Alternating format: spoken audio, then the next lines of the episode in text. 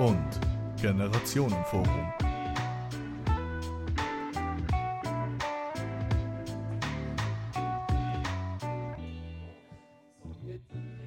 Es geht gegen noch weiter. Manchmal fühlen wir uns alle am Anschlag. Und manchmal mehr als das. Angststörungen, Depressionen, Zusammenbrüche, psychische Krisen und Erkrankungen treffen irgendwann fast alle von uns. Ganz sicher indirekt. Wie darüber reden? Wie kann ich mir, wie kann ich anderen, wie kann ich denen helfen, die helfen?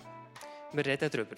Herzlich willkommen, Thomas Ide, 55, Präsident von Promentesana und Chefarzt der Psychiatrie Interlaken. Er sagt, das System ist am Anschlag. Cornelia Lenoir, 66, pensionierte Psychiaterin, hat ein mobiles Team mit aufgebaut, das zu Betroffenen heimgeht. Man fragt, was braucht es jetzt wirklich in der Krise? Reh Joller, 65, Expertin aus Erfahrung. Sie arbeitet als Genesungsbegleiterin in der Klinik. Sie fordert, dass ihre Arbeit, das sogenannte Peers, anerkannter werden. Melis Sakru, 31, hat ab 12 zu ihrer psychisch schwer erkrankten Mutter geschaut. Dass es so Young Carers wie sie gibt, müsste in Fachwelt, aber auch in der Gesellschaft noch bekannter werden. Wie geht es weiter, wenn es eigentlich nicht mehr weitergeht? Das ist das Generationenforum von und Generationentandem zur psychischen Gesundheit. Technische Leitung Marc Scheiwiller und Samuel Müller, am Mikrofon Tabea Kauer und Elias Rüegsecker. Ja, eben am Anschlag. Eigentlich geht es nicht mehr weiter und doch geht es weiter. Was kommt euch zu diesem paradoxen Satz in Sinn?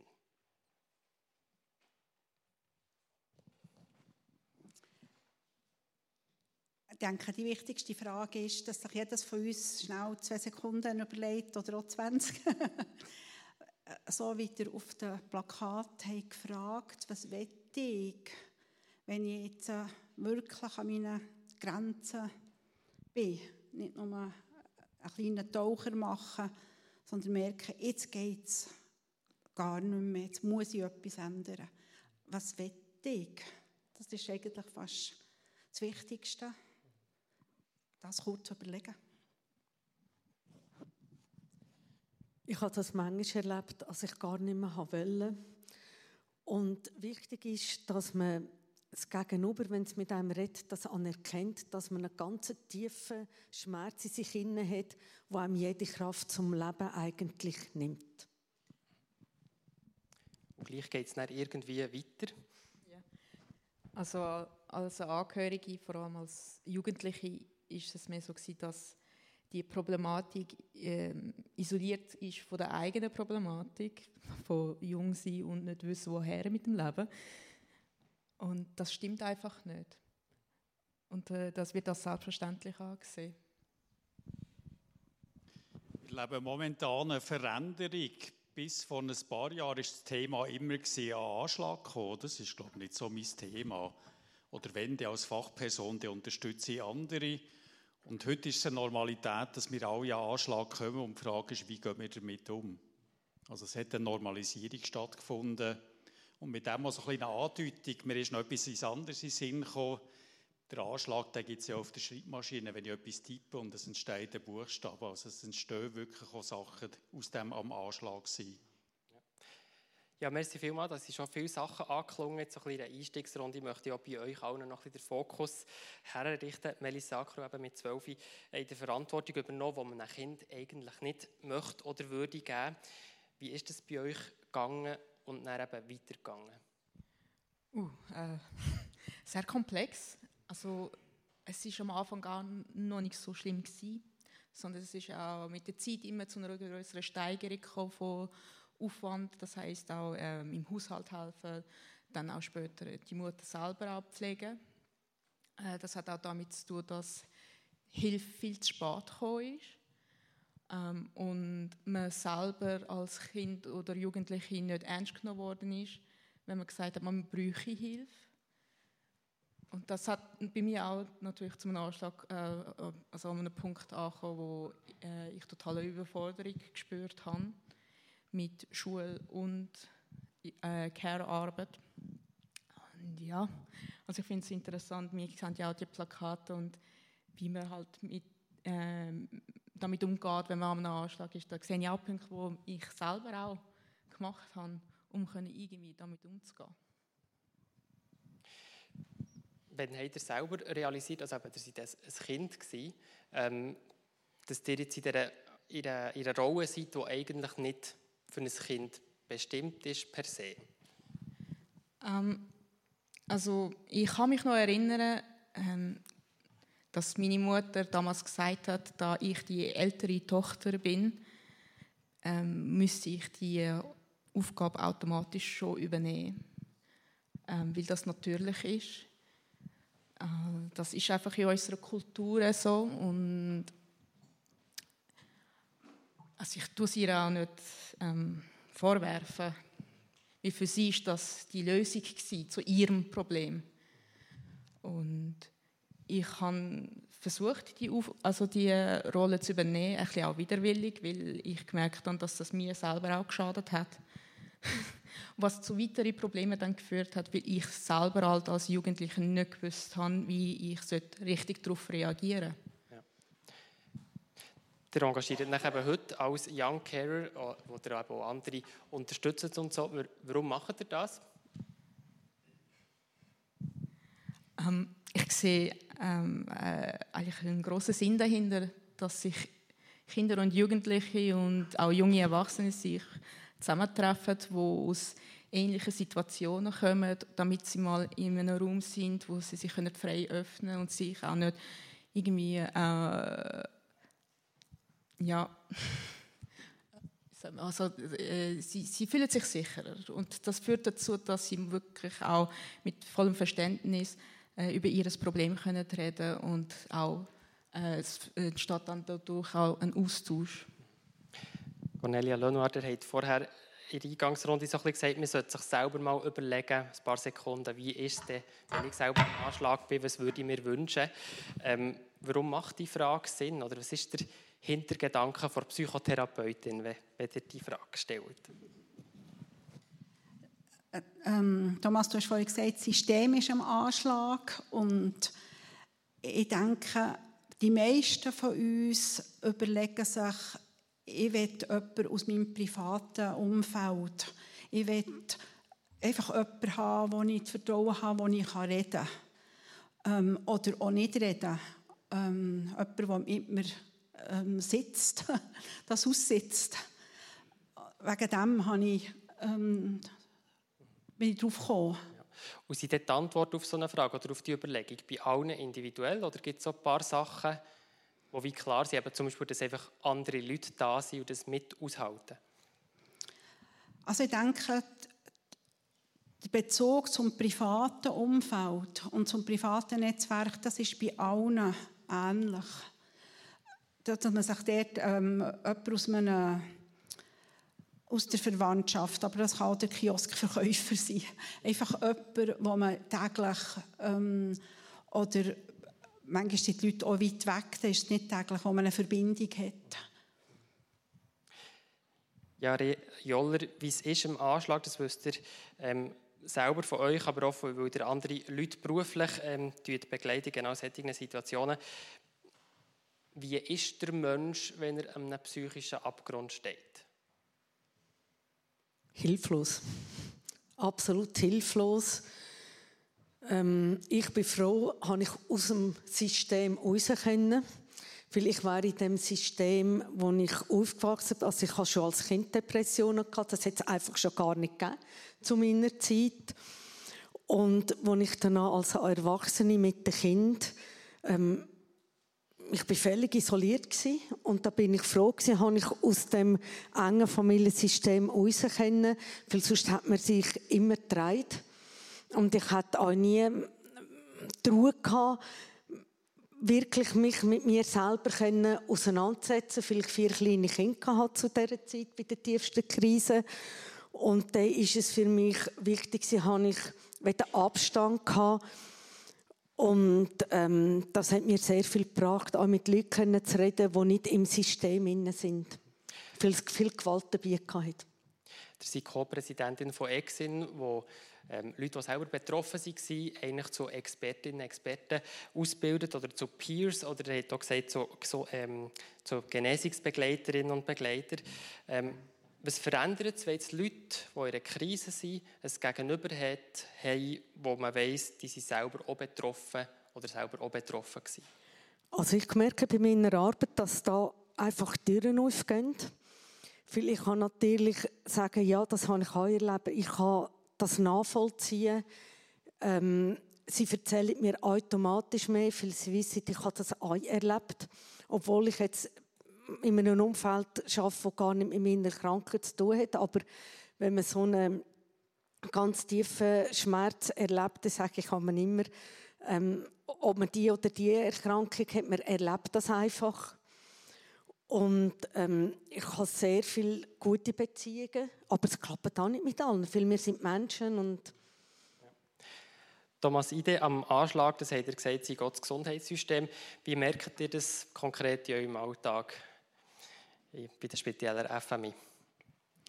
Ja, vor 16 Jahren angefangen. Da bin ich das zehnte Mitglied am Tisch von unserem kleinen Dienst. Heute haben wir 160 Mitarbeiter. Da ist also etwas explodiert und eigentlich müssten wir etwa ein Drittel mehr Mitarbeiter haben, für die Bevölkerung adäquat können zu versorgen. Also mit diesem riesen Wachstum mögen wir immer noch nicht nachher. Ihr redet ähm, auch von einer Explosion von psychischen Erkrankungen ähm, und das war aber auch absehbar. Gewesen. Wie hat es so weit kommen dass wir eben im Moment so in einer Situation von Unterversorgung sind? Unsere Welt hat sich ja enorm verändert. Unsere Welt die hat sich enorm mentalisiert. Oder wir sind heute alle, wenn man so ein bisschen schaut, wenn man Stellenbeschrieb liest, was wird heute gefordert? Man muss eine hohe emotionale Kompetenz mitbringen. Man muss dienstleistungsorientiert sein und eigene Gefühle können gut regulieren. Man muss können ganz viele Informationen rasch verarbeiten und das führt einfach zu einer neuen Anfälligkeit, wo wir viel schneller merken, wenn wir psychisch belastet sind und unsere Leistungsfähigkeit leidet, im beruflichen, aber auch im privaten. Und das heißt, das ist der Grund, warum der Bedarf so gestiegen ist. Mir würde auch noch der Grund interessieren, warum dort, ähm, die Kliniken, Psychiatrie oder vielleicht muss man es auf Politik münzen, noch nicht an dem Punkt ist, dass man das eben abdecken kann, dass man die Versorgung kann sicherstellen kann. Das sind durch mehrere Gründe. Ein Teil hat damit zu tun, dass unsere Gesellschaft die Berufe nicht als besonders attraktiv anschaut. Wenn der Viertklässler fragt, was möchtest du später mal werden, dann ist, glaube ich, Psychiater nicht der häufigste Beruf, der genannt wird. Die haben es noch nicht entdeckt, dass das wirklich der coolste Beruf ist, was es gibt. Aber auch in der Pflege haben wir natürlich eine ähnliche Thematik. Und er ist natürlich die ganze Finanzierungsfrage und schon die Tendenz so von der Gesellschaft immer wieder zu sagen, ja, aber so schlimm ist es doch gar nicht, müssen wir dort wirklich investieren. Merci vielmals. Am Anschlag ist, und das haben wir jetzt gehört, ist, ist auch das System, zurück zu den direkt Betroffenen oder wie es aussieht, ähm, es hat, äh, der Peter Willner er hat zwei Burnouts gehabt und kennt Depressionen allzu gut. Im Gespräch mit der Tabea Kauer berichtet er uns jetzt über seine Erfahrungen. Ja, und ich würde gerne auch mit der gleichen Frage starten wie Elias mit den Gästen auf dem Podium. Wie wirst du die Situation beschreiben, wo du am Anschlag bist und es gleich irgendwie hat müssen weitergehen ja, ich kann nur sagen, es ist einfach nicht mehr gegangen. Ich habe vorher jahrelang geschafft, wie verrückt, in drei verschiedenen Berufen, die mir gefallen haben, wo ich etwas konnte und jemand war.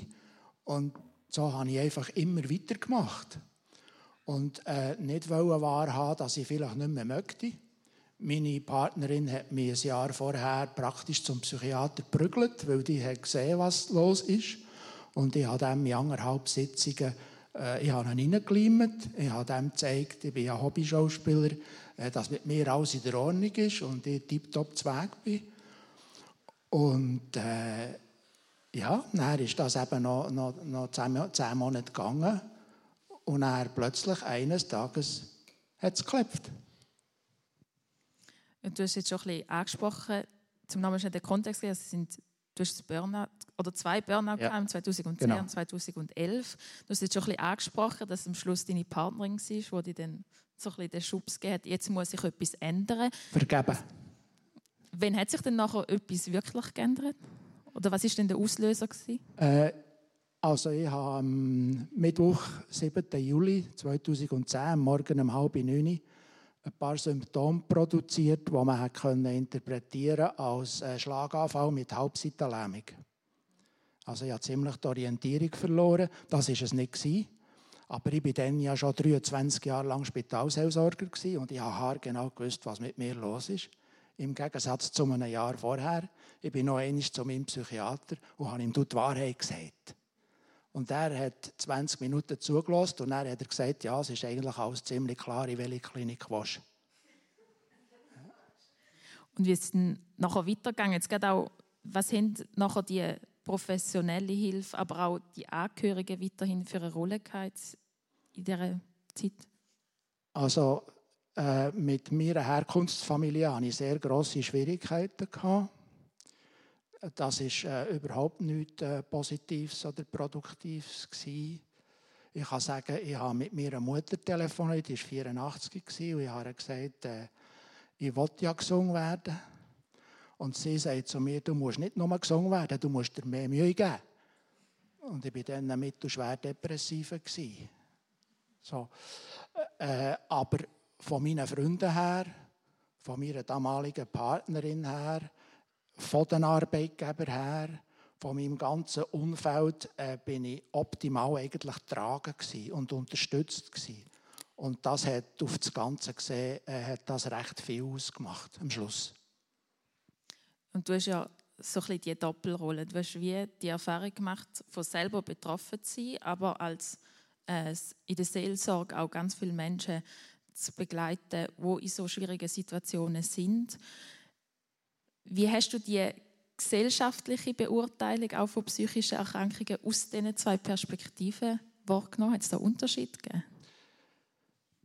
Äh, ja, also ich, ich habe natürlich schon in der Arbeit äh, Menschen getroffen, viele Menschen getroffen, Angehörige vor allem, die äh, mit den üblichen Strategien dahergekommen sind gegenüber äh, psychisch angeschlagenen Menschen, äh, die zum Ziel hatten, dass man das Problem sofort oder möglichst schnell aus der, aus der Welt hat. Ähm, äh, Vertröstungen, äh, Überredung oder äh, noch, noch flachere Sprüche, die absolut nichts äh, geholfen haben.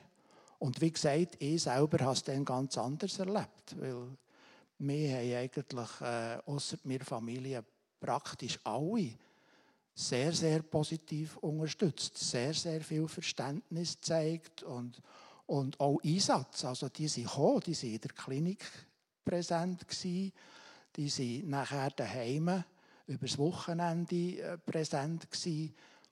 Das waren schon zwei verschiedene Perspektiven, gewesen, die ich da erlebt habe.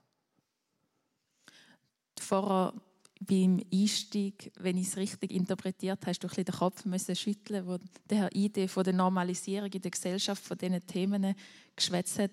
Was ist dir da durch den Kopf? Siehst du das ein bisschen anders? Ja, ich erlebe es natürlich immer noch und habe es früher noch viel mehr erlebt, so, äh, dass es auch Abwehrstrategien gibt gegen das Thema überhaupt und gegen alle Möglichkeiten, mit dem umzugehen. Dass wenn, äh, ich sage jetzt mal draussen im Volk, wenn man jemandem kommt mit dem Wort Psychiater, heißt, ich binne doch nicht. Und das ist offenbar das Schlimmste, was, was könnte passieren.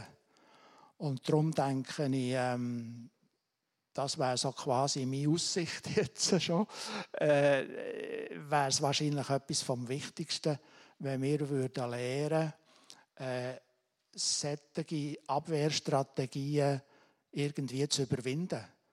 Ganz anders daran herzugehen, also dass es normal wird, dass jemand, der einen Psychiater nötig hat, nicht einfach spinnt. Und da ist noch sehr, sehr viel äh, Klischee und Unwissen umeinander. Und da bin ich wirklich der Meinung, da könnte man noch einiges erreichen. Und hast du das Gefühl, es liegt mehr an der zum Beispiel Niederschwelligkeit von Angeboten, dass da Hürden bestehen? Oder sind es auch die Wörter, die so fest stigmatisiert sind in unserer Gesellschaft? Ja, also ich, ich denke, es gibt, es gibt äh, eine, eine Abwehr, eine massenhafte Abwehr, äh, wo, wo, fast kollektiv ist, weil das heißt, man kann dann nicht mehr funktionieren, man kann die Fassade, die Normalität nicht aufrechterhalten und äh, ich bin überzeugt, dass das für sehr, sehr viele Menschen sehr wichtig ist, absolut wichtig ist, dass man das aufrechterhalten kann, dass es weiterläuft, so wie es immer gegangen ist. Und äh, ja, das haben wir ja gehört, dass das immer weniger geht. Und, und darum glaube ich, müssten wir Wege finden, dass die Menschen, die es betrifft, leichter, ohne jetzt den, Rück, den Rückbehalt äh, zu dem kommen, was sie brauchten, was ihnen hilft. Was eine psychische Erkrankung auch von, jetzt ganz plakativ gesagt, von einem Beinbruch unterscheidet, ist nicht einfach wieder Verhalten und nachher ist es gut, sondern das begleitet einem oft noch ganz lang. Wie sind heute bei dir die Krisen irgendwie noch präsent? Also meine eigenen, meinst du? Ja, also auch eine lange Tour.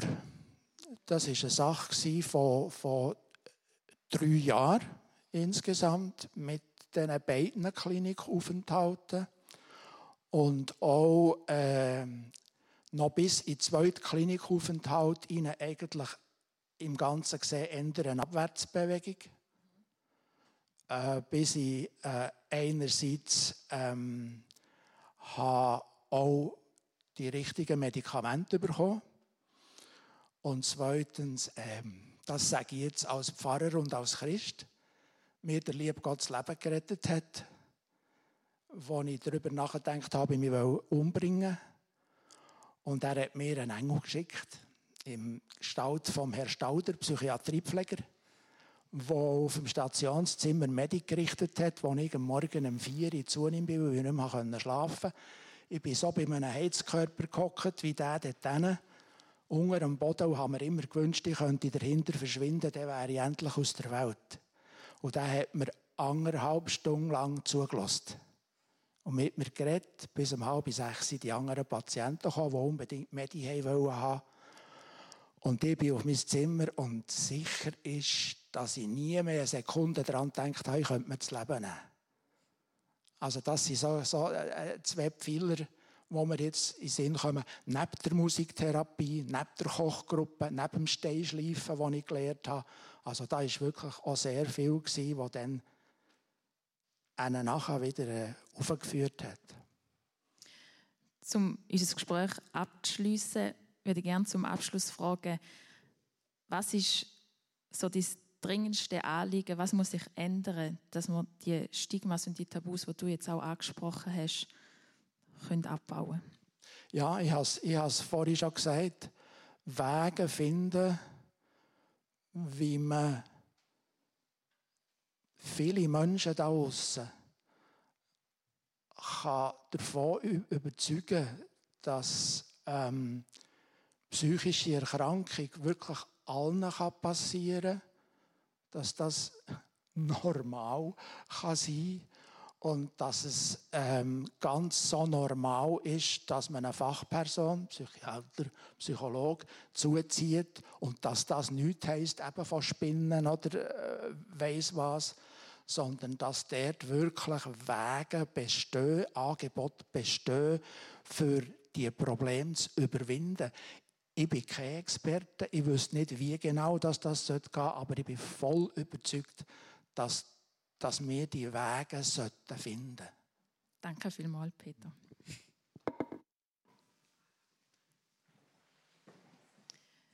Ja, bevor wir wieder aufs Podium gehen, würden wir gerne noch einen Blick in unser Publikum machen. Die hat ja geheißen, warst du in deinem Leben schon einmal am Anschlag? Und ihr seht, die Woche ist, ist ganz klar beim Ja das heisst, wir sind alle immer Ort betroffen. Da dröhnt sich sehr vielseitig Familie, Beruf, Erkrankung, Gesundheit, äh, Liebeskummer. Also, wir, ja, eigentlich alles.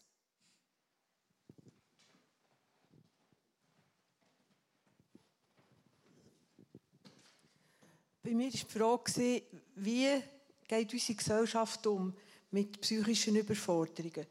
Und ähm, ihr seht, die Mehrheit ist der Meinung, einfach nicht so super. Also es gibt Einzelne, die finden so so lala, die gute Erfahrungen gemacht haben, aber die meisten ähm, sie sehen es nicht so gut. Und es kann sein, dass es vor zehn Jahren noch schlechter hat ausgesehen, kann ich mir vorstellen. Wer psychische Probleme hat, ist häufig schämt sich. Das ist unsere Gesellschaft mit Scham behaftet. Und was einem entgegenkommt, so an Reaktionen vom Volk quasi, dass man schweigt, dass man, dass man gar nicht dazu Stellung nimmt oder dass man wegschaut, dass man es verharmlost. Und zum Beispiel sagt, ähm, ja, du musst nur wollen, du musst dich halt ein bisschen mehr anstrengen. Und äh, aus lauter Angst, jemandem zu begegnen, der psychische Probleme hat, weicht man aus. Und es ist auch genannt worden, wenn man den Mut hat, dazu zu stehen und mit Leuten redet, dass man dann häufig erlebt, dass sie sagen, mir ist das auch so gegangen. Oder in meiner Familie hat es das so gegeben. Also das wäre eigentlich eine Ermutigung, dazu zu stehen. Und vorhin, das Beispiel, das war ganz toll, alle die Reaktionen äh, hast ja du auch erwähnt in deinem persönlichen Beispiel.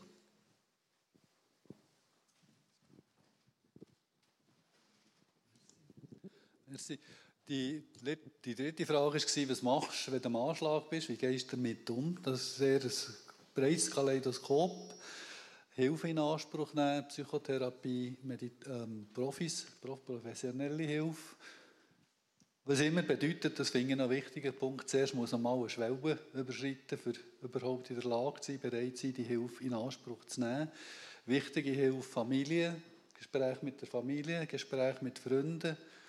Ein wichtiger Punkt, auch den eigenen Gefühlausdruck geben und halt gelegentlich auch heulen und, und, und weinen und traurig sein, das zuzulassen, dass man jetzt einfach auch traurig ist.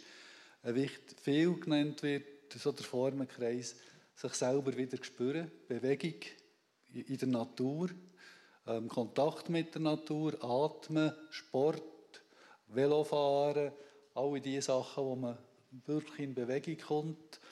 Ähm, auch hier wieder Atemübungen sich etwas Gutes tun, bewusste kleine Auszeiten, mal in die Sauna gehen, mal ein bisschen käfeln, zu Berg gehen, eine Katze streicheln, Musik hören, als wichtige Punkte. Also schauen, dass, man eine gute Umgebung hat zwischendurch noch. Coaching suchen, Rückzug in die Berge, Flucht auf das Wasser, alle diese Möglichkeiten, wie man etwas machen kann. Meditation, Gebet und immer wieder Natur, Freunde, Bewegung. Das wären so die Strategien, die genannt worden sind. Danke vielmals für die, Podiums, äh, für, für, die, für die Publikumseindrücke, ja, liebe Podiumsgäste. Was ist euch bei diesen Reaktionen besonders aufgefallen?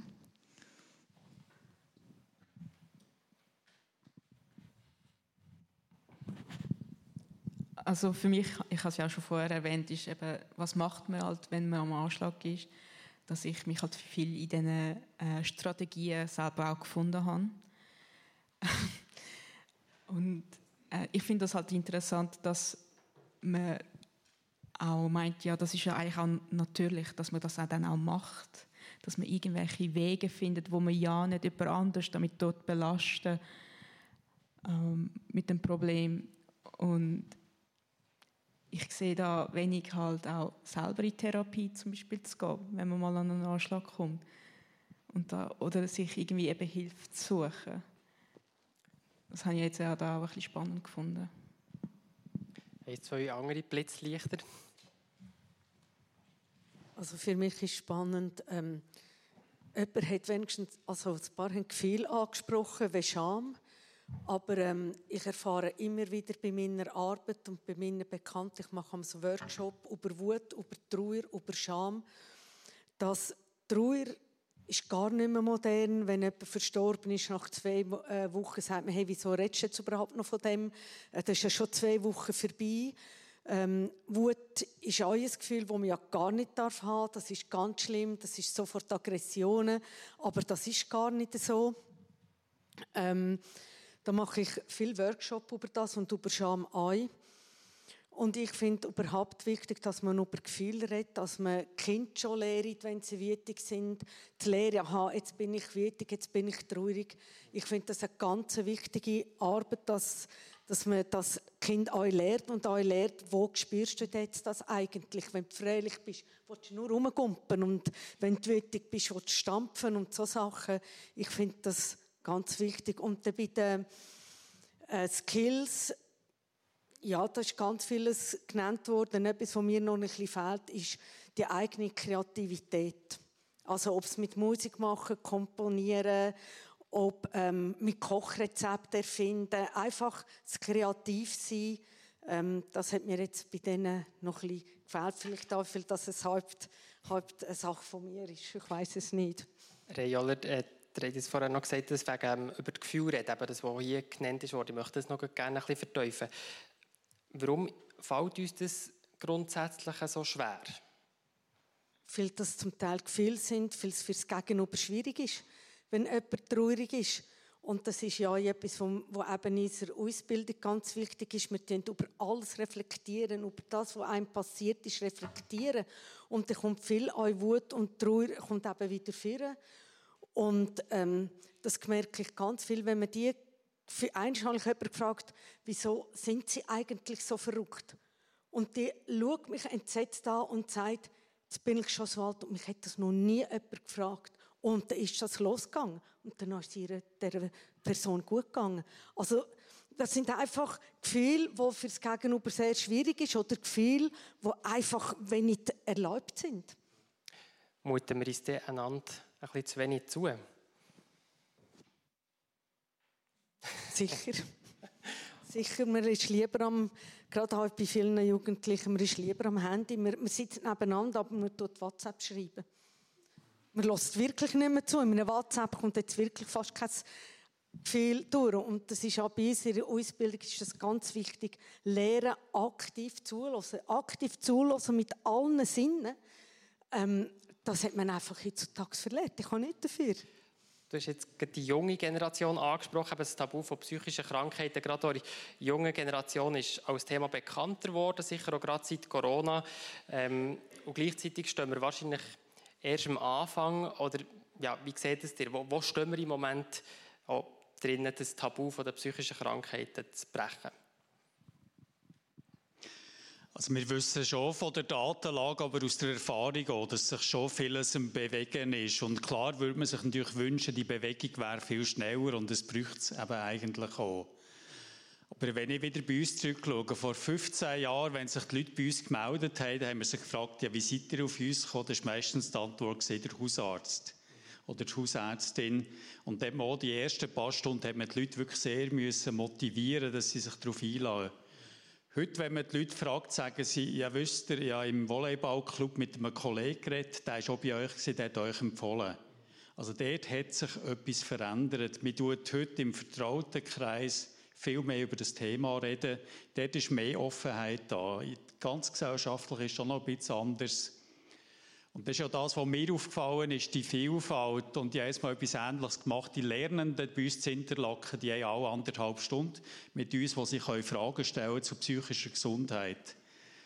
Die jungen Männer würde man nicht denken, dass das für die jetzt der Renner wird sein, eine Stunde mit dem Heride Fragen zu psychischer Gesundheit. Dort wird man heute gelöchert. Und die schreiben dort 100 Sachen her. Die, also das ist der Vorteil der sozialen Medien. Das hat dort das Tabu gebrochen.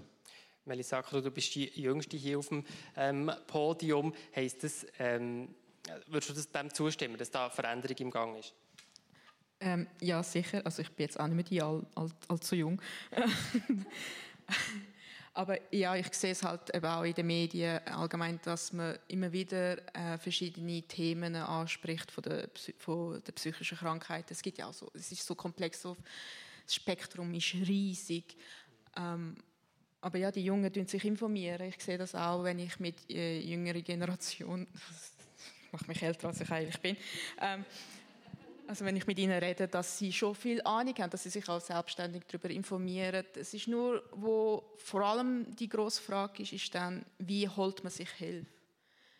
Und die Komplexität halt von, halt von unserer Organisationen, wie es funktioniert mit Krankenkassen, eben Hausärzte und Psychiater Psychologen und so weiter. Wie, wie gehe ich das an als Minderjährige, ist, kommt trotzdem immer wieder vor. Ich möchte jetzt noch einen vertieften fachlichen Überblick bekommen. Da habe ich ein paar Kurzfragen vorbereitet, die ich gerne Thomas Ide würde stellen würde, die dann auch kurz beantworten. Ähm, ist es wirklich so, dass es heute mehr psychische Erkrankungen gibt? Jein. Also es gibt schöne Untersuchungen, wo man zum Beispiel genau geschaut hat, ADHS, das gilt ja so eben als eine Krankheit, die wie explodiert ist und da hat man wirklich Berichte aus den 60er Jahren angeschaut, wie wir das heute würden anschauen und da kommt man darauf, dass sich gar nicht so viel verändert hat. Die Umfeldfaktoren, wie eine Schule organisiert ist oder heute schafft bei Kleingruppen, die Kinder müssen sich viel früher anfangen, selber strukturieren und der zeigt sich ein ADHS wiederum viel mehr. Also es ist wieder eine Mischung, aber so wahnsinnig verändert hat sich gar nicht. An was leiden die meisten? Was sind die häufigsten psychischen Krankheiten? Angstkrankheiten, depressive Krankheiten, Schlafstörungen, Suchterkrankungen. Gibt es signifikante Generationenunterschiede? Sind die Jungen mehr betroffen? Die Jungen sind mehr betroffen, aber das ist schon immer so gewesen. Wenn ihr im Spital zu tun auf die Medizin geht, Durchschnittsalter 84. Wenn ihr auf eine Psychiatriestation geht, 24. Also da scheint es einen Unterschied zu geben. Psychische Belastungen zeigen sich früh im Leben. Wie groß ist der biologische Anteil an psychischen Erkrankungen und wie viel ist, sage ich mal, gesellschaftlich gemacht? Da kommt es jetzt sehr darauf an, was für einen Psychiater oder was für einen Psychiater der fragt. Da gibt es Professoren, die das etwas anders würden beurteilen. Es ist eine Mischung. Wir leben heute in einer Welt, wo sich eben mentale Stärke und mentale Schwäche ähm, immer mehr zeigen, hat mir im Vorgespräch gesagt. Was meint ihr mit dem? Ja, wir leben halt, eben, es ist wie wenn, wenn jetzt plötzlich die ganze Gesellschaft würde anfangen Gleitschirm fliegen, dann würden plötzlich auch die Orthopäden völlig überfordert sein, weil plötzlich viel mehr Leute halt Unfall hätten und dann müssten die Gelenke fixiert werden. Und eben wir leben in einer Welt, wo wirklich eben die mentalen Funktionen überall viel mehr benutzt werden. Beziehungen auch bei unseren heutigen Jungen oder ich hatte noch einen Kreis von vielleicht drei guten Kollegen und habe vielleicht 50 Leute kennt. Heute haben die über die sozialen Medien 894 Kontakte. Also die Beziehungszeit, die sie mit Beziehungen verbringen und Schwierigkeiten, die sie haben mit dieser Art Beziehung, das hat sich massiv verändert. Ist die Digitalisierung ein Haupttreiber von, von mehr psychischen Erkrankungen? Jein. Also man darf es nicht unterschätzen, aber man darf es auch nicht überschätzen. Oder wenn man so Themen anschaut wie Cybermobbing, dann darf man es nicht unterschätzen. Das ist, wenn man anschaut, warum begehen Jugendliche heute einen Suizidversuch, ist Cybermobbing ganz hoch. Ja. Sind Burnouts, Depressionen und so weiter eine Wohlstandserscheinung? Nein, höchste Depressionsrate im Teil von Uganda. Es ist das Gegenteil. Also es ist eigentlich eher mit dem, was man heute modern als globalen Süden betrifft. Also, also so die Wohlstand Aussage, schützt vor psychischer Krankheit. Okay. Sind wir einfach so ein bisschen feinfühlig, zu wenig resilient, zu wenig stark im Vergleich zu früher? Da hat man das alles noch im Griff gehabt. Ja, im Oberland hört man das ja ab und zu. Ich würde gerne in 20 Jahre zurückschauen und ich könnte mir vorstellen, dass man dann wird sagen, Generation Z, die hat gelernt, dass man im heutigen Leben viel schwingungsfähiger muss sein und halt manchmal eben das Herz schwingt. Und dann wird man vielleicht ja sagen, meine Generation, das ist noch die Stahlgeneration gewesen. Also die haben noch behauptet, dass man mit reinem Willen durch jede Wand durchkommt und dann haben sie gemerkt, der Kopf hat weh da auf einer Skala von 0, alles läuft perfekt und 10, komplett am Anschlag, wie gut kann das Gesundheitswesen im Moment psychische Erkrankungen behandeln? 3,1295. An was fällt es dem meisten? An den Leuten, am Geld, der richtigen Organisation? Es fehlt an Leuten, aber ich habe wirklich den Eindruck, wir müssen psychische Gesundheit noch einmal neu denken. Also ich glaube, da steht noch einmal so wie ein Quantensprung an, wie wir das Phänomen sehen, wie wir stützen. Ich sage dort immer, wir können nicht einfach 1000 Feuerwehrautos kaufen. Wenn es überall brennt, muss man glaube ich, mehr Prävention anschauen. Und das wird eine gesellschaftliche Aufgabe sein und nicht nur eine Psychiatrieaufgabe. Mhm. Bräuchte jeder Mensch einen eigenen Psychotherapeut oder eine Psychologin, die ihm zur Seite steht? Da bin ich jetzt eher kritisch. Das kann sehr hilfreich sein, aber es braucht vor allem einen Freundeskreis, Familie, nahe Leute, wo man über wichtige Themen reden kann. Merci vielmals. Jetzt haben wir den Chefarzt der Psychiatrie gehört. Wie seht ihr es? An was fällt es Menschen am Anschlag gesellschaftlich gesehen im Moment grundsätzlich am meisten?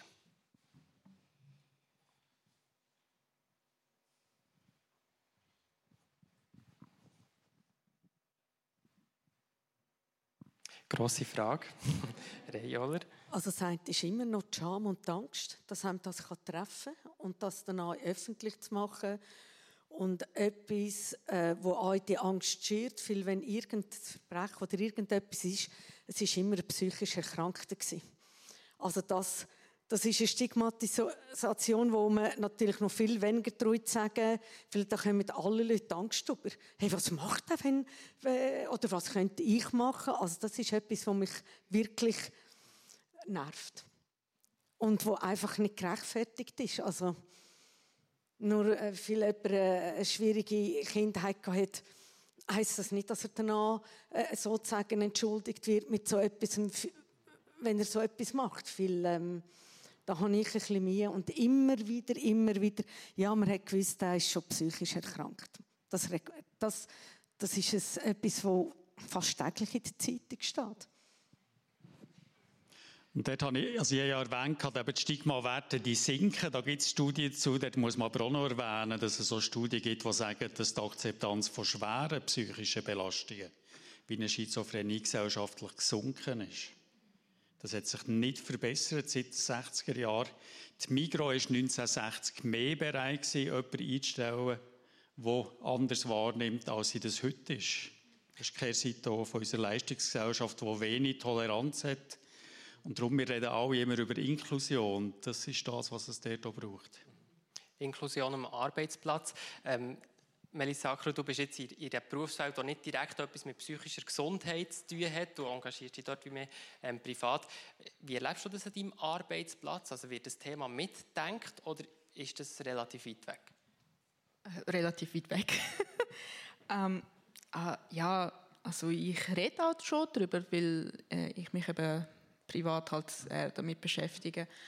Ähm, und jedes Mal ist dann so, kommt dann die Sache, ah ja, stimmt, ich kenne ja noch jemanden aus, einen Lernenden, der das auch hat, und, also jemand in der Familie. Und dann denke ich, ja, das ist ein Young Carer. ah, das ist das, ah, das ist ein Problem.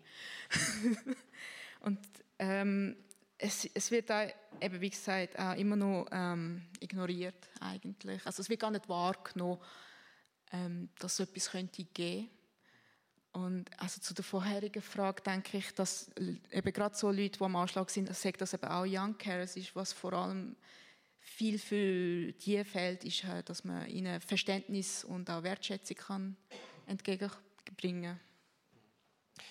Aber was, was es braucht, habe ich jetzt viel so gehört auf der individuellen Ebene, was man einander helfen kann, das Stigma muss fallen und so weiter. Da gleich auch noch so ein bisschen einfach organisational. Im Moment mögen wir es ja wie nicht stemmen, was es gibt an Problemen. Das ist zum Beispiel das Beispiel mit der Recherche vom SRF von letzter Woche, wo ist herausgekommen, ähm, dass Psychiatrie und Heim so wenig Platz haben, zum Teil für Jugendliche. Ähm, und das führt dazu, dass eben Jugendliche, junge Erwachsene, die intensive Betreuung und Therapie brauchen, zum Teil in den Jahren 2021, 2022 und laufend ähm, im Regionalgefängnis Thun platziert werden, zwar nur für Tage oder Wochen, wie es heisst, und gleich, ja, das ist eigentlich verrückt, wo wir da stehen. Was löst es bei euch aus? Also ich denke schon, dass man dort auf der strukturellen Ebene, auf der organisatorischen Ebene, insbesondere was die finanzielle Vergütung ähm, anbelangt, auch die ganze Tarifstruktur, dass man dort, ähm, dass man dort von, von, wirklich vor einer grossen Schwelle steht Ähm, es gibt ganz interessante Untersuchungen, zum Beispiel in äh, Hamburg, ähm, in einem Bereich, in einer Region, alle niedergelassenen Psychiater, Psychiaterinnen, ein Ambulatorium, eine Klinik, ähm, Psychiatrie, Spitex, haben sie gesagt, wir wollen eine Untersuchung machen, wir arbeiten alle zusammen. Und die waren einverstanden gewesen und wir tun das auswerten auch. Und die Krankenkasse hat gesagt, gut, dann müsst ihr nicht immer äh, extra beantragen, wenn ihr ein gutes Resultat liefert. Ähm, und die Leute, die sich gemeldet haben, sind von einem Team ähm, aufgenommen worden, mit den Angehörigen zusammen geschaut, was braucht ihr eigentlich? Und hat dort dann so eine grobe Einteilung gemacht, ähm, doch Bedürfnis anpasst, was sie brauchen, aber zwischen leicht, ähm, psychisch erkrankte Menschen, mittelgradig und schwerst psychisch erschütterte ähm, Leute und hat denen individuell andere Therapieformen gegeben. Und dort bei den Jungen zum Beispiel ähm, leicht psychisch Erkrankten sehr viel auch mit digitaler, ähm, also nicht einfach so Computergesetzten, immer mit jemandem, der sie auch begleitet. Äh, ähm, das ist jetzt das Gebiet... Äh, mache ich einen Bogen drum, aber es ist interessant. Ich denke, um das herum werden wir nicht kommen, mit einer guten Begleitung. Und dann die ähm, Mittelgradigen zum Teil dann zu niedergelassenen ähm, Leuten oder ähm, durch ähm, sehr gut ähm, ausgebildete, hochkompetente Psychiatriespitex und dann die Schwerstkranken immer mit einem multiprofessionellen, ambulanten, aufsuchenden Team. Und das sind die Leute, die dann in den Kliniken landen. Das ambulant Aufsuchende würde ich dann eigentlich gerne mit euch auch noch verteufeln, aber gleich nochmal äh, zurück zum Thema Regionalgefängnis tun. Das sind ja junge, erwachsene Jugendliche, die vielleicht auch bei euch hätten können, stationär ähm, landen. Thomas Ide, was hat die Recherche bei euch persönlich, aber auch im Team bei euch ausgelöst? Oder ist das einfach so eine Meldung unter vielen? Die Meldung selber ist sehr empörend, auch als Provenzana-Präsident. Und genauso empörend ist eigentlich, wie wenig Reaktion es gibt auf das. Wir haben hier im Kanton Bern vor noch nicht allzu langer Zeit die Situation gehabt, Jugendliche nach einem schweren Suizidversuch warten ein Jahr auf eine Behandlung. Wir hören das manchmal. Andere Länder, dort warten wir ein Jahr auf Chemotherapie. Das ist ja völlig schlimm. Also. Und hier bei uns wird es aber im Bereich psychische Gesundheit völlig akzeptiert. Es gibt keine Partei, die sich das zum Slogan gemacht hat. Wir setzen uns ein für eine bessere psychische Gesundheit von unseren Kindern und Jugendlichen. Und jeder von diesen Einzelfällen geht ja eigentlich nicht, oder? So vom, vom aus ethischen Gesichtspunkten. Und gleich gibt es die, man kann dort vielleicht auch ein gewisses Verständnis in dem Sinn für die Kinder- und Erwachsenenschutzbehörde haben, die die Platzierungen vornimmt, wo ihnen wahrscheinlich die Hände gebunden sind. Die Frage ist, wer hat den Spielraum in solchen Momenten? Weil, wenn ich mir vorstelle, wir sind doch so viele Menschen in unserer Gesellschaft und so viele würden gerne helfen und so Zeug passiert. Welchen Spielraum habt ihr als Chefarzt der Psychiatrie in Interlaken? Man hat beides. Man hat, also, man hat viel Spielraum und man muss den wirklich auch nutzen, aber die Hände sind einem auch gebunden. Wir haben in der Schweiz Systeme, wo wenig überlappen. Und zum Beispiel der Sozialbereich und der Gesundheitsbereich, wo in vielen Ländern zusammen sind, die sind bei uns relativ weit auseinander. Und da gibt es dann eben die Lücken, und der Sozialbereich, der jetzt noch einmal viel schwieriger als der Gesundheitsbereich. Im, Im, Sozialwesen wird gespart. Dort müssen Leute zuerst beweisen, dass sie Hilfe verdient haben. Und das löst ja ganz eine schwierige Dynamik aus. Also wenn ihr das Gefühl habt, ihr habt einen Herzinfarkt und geht auf einen Notfall, dann müsst ihr zuerst mal beweisen, dass ihr wirklich eine Versorgung zu gut hättet. Das hat drastische Konsequenzen. Ihr habt so ein bisschen das Soziale auch angesprochen oder auch den inklusiven Ansatz. Das hat vorher Cornelia Lenoir auch schon ein bisschen angesprochen. Ich möchte das gerne ein bisschen verteufeln.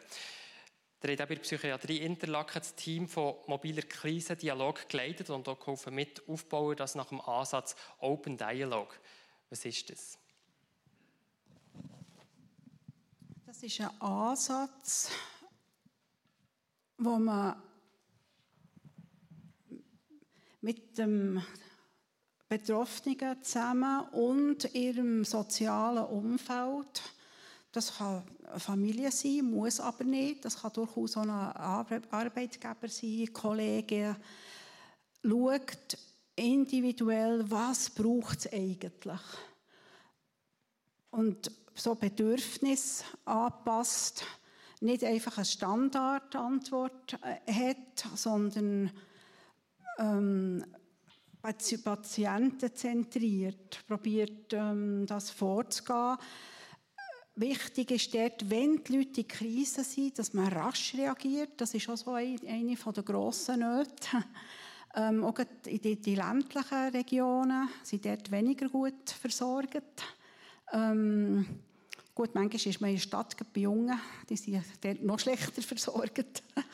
ähm, also es ist eine rasche Reaktion, wo man mit den äh, Angehörigen äh, zusammen schaut, was es braucht. Man geht in die Systeme hinein. Es ist auch ein multiprofessionelles Team. Also es sind nicht alles äh, Psychiaterinnen oder Psychotherapeuten.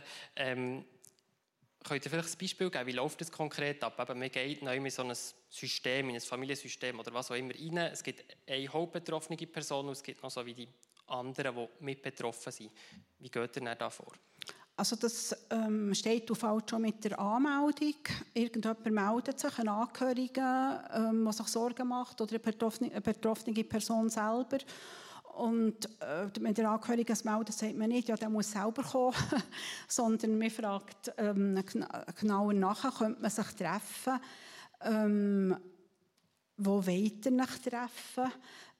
Es ist auch eine Möglichkeit, dass wir zu euch heimkommen. Wer ist noch betroffen? Ähm, Gibt es irgendjemand Hilfreiches, das ihr dabei, dabei haben Ist irgendjemand, der sich auch noch enorm Sorgen macht?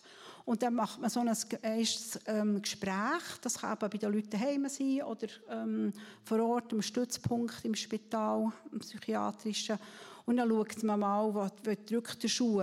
Ähm, was könnten wir jetzt weiter gemeinsam planen. Und der geht dann wie so einen Fächer auf, ähm, wo man individuell schaut, was dran ist. Aber dann kann so sein, dass man aus sozialarbeiterischer Perspektive etwas unterstützt oder man merkt, es können ganz verschiedene Sachen sein. Es geht nicht nur um Therapie in dem Sinn. Es ist, ist nämlich, Sozial ist immer drin. Eigentlich heutzutage bei jeder psychiatrischen Behandlung ist, ist Sozial auch drin. Also ähm, es gibt viele Notfalltermine bei Sozialarbeitenden. Ja. Der Ansatz klingt ja sehr überzeugend. Warum hat sich das noch nicht mehr durchgesetzt? Ich glaube, Vorurteil und äh, ähm, nicht wagen, etwas Neues zu machen. Angst haben, wir müssen die Struktur verändern. Und vielleicht auch eine Grundhaltungsfrage. Du redest viel von dem, auch in Kliniken. Du kannst über das, über die Widerstände noch mehr sagen. Ähm, es ist schon so, dass also ein grosser Punkt ist eben das Tarifsystem, wo immer noch ähm, stationäre Behandlungen besser ähm, viel mehr Geld bekommen als ambulante. Ich denke, das ist eines der grossen ähm, Knackpunkte, die wir nach wie vor haben. Im Vorgespräch hast du mir sogar gesagt, dass der Slogan ambulant vor stationär, was so ein Evergreen ist, ist eigentlich eine Farce. Also einfach, als ich bei der Ausbildung war, vor 30 Jahren hat man von dem geredet. Und das wird immer noch anders vergütet, noch, noch nach 40 Jahren. Und in der Zwischenzeit äh, ähm, redet man oft eben von diesen intermediären Angeboten. Das ist so alles zwischen, zwischen ähm, einem niedergelassenen Psychiater oder Psychiaterin und einer Klinik also wie Tageskliniken, wie eben das Ambulatorium oder eben wie die aufsuchenden Teams. Und dort ist dann immer die Frage, die Leute sagen, ja, das kostet, da gehen mehrere Leute vor Ort. Und wir haben jetzt eben, für den Bogen zu machen zu, zu der Untersuchung in Hamburg, gemerkt, das ist viel billiger. Also sogar, wenn man, äh, äh, die, äh, die schwerst psychisch kranken Leute sind nach wie vor schlechter, einfach versorgt in unserer ähm, Gesellschaft. Ähm, und sogar wenn man am Anfang intensiv mit, mit einem Team zu denen heimgeht, ähm, kann man nach ein, zwei Jahren hat man die Kosten ausgerechnet, ähm, das ist, kommt viel billiger als das sind die Leute, die immer wieder in der Klinik landen und dann kommen sie nach ein paar Tagen kommen sie wieder raus. So, es, es ist nicht mehr so populär, aber das Wort Reitür, Psychiatrie gehört ähm, her und das andere wäre eben günstiger. Und darum fängt man sich jetzt an dafür ähm, moderat interessieren in der Schweiz. Also ich höre raus, fachlich besteht eigentlich wenig Zweifel, dass das ein guter Ansatz ist. Ja. Ähm, ein Problem ist wie die Finanzierung von dem und dass jetzt äh, Kliniken oder Spitäler heute aufgrund der Tarifstruktur mit dem nicht gleich viel verdienen, wie wenn sie ein stationäres Bett besetzt haben. Ähm, der hat gesagt, die Spielräume sind eng dass, jetzt das, dass es das Modell jetzt überhaupt gibt in Interlaken? Ist das, weil ihr irgendwo einen Spielraum genutzt habt? Oder könntet auch jetzt ihr als Chefarzt von Psychiatrie dort noch mehr und sagen, wir gehen weg von diesen stationären Betten, wir konzentrieren uns nur noch auf das? Wir haben natürlich so mehrere Aufgaben. Eine ist, ich sage immer wieder, wer in der dritten Liga shootet, der soll sich nicht um FIFA-Regeln kümmern, sondern einfach gut shooten. Also eben der Spielraum maximal ausnutzen und gleichzeitig muss man eben gleich die FIFA-Regeln auch mit beeinflussen. Wir haben im Kanton Bern eigentlich sehr ein fortschrittliches Finanzierungssystem. Also wir sind der Kanton, der am zweitmeisten ausgibt für psychische Gesundheit in der Schweiz. Und wir haben dort sehr können mit dem Kanton das Modell zusammen prägen, dass es eben Open Dialog kompatibel ist.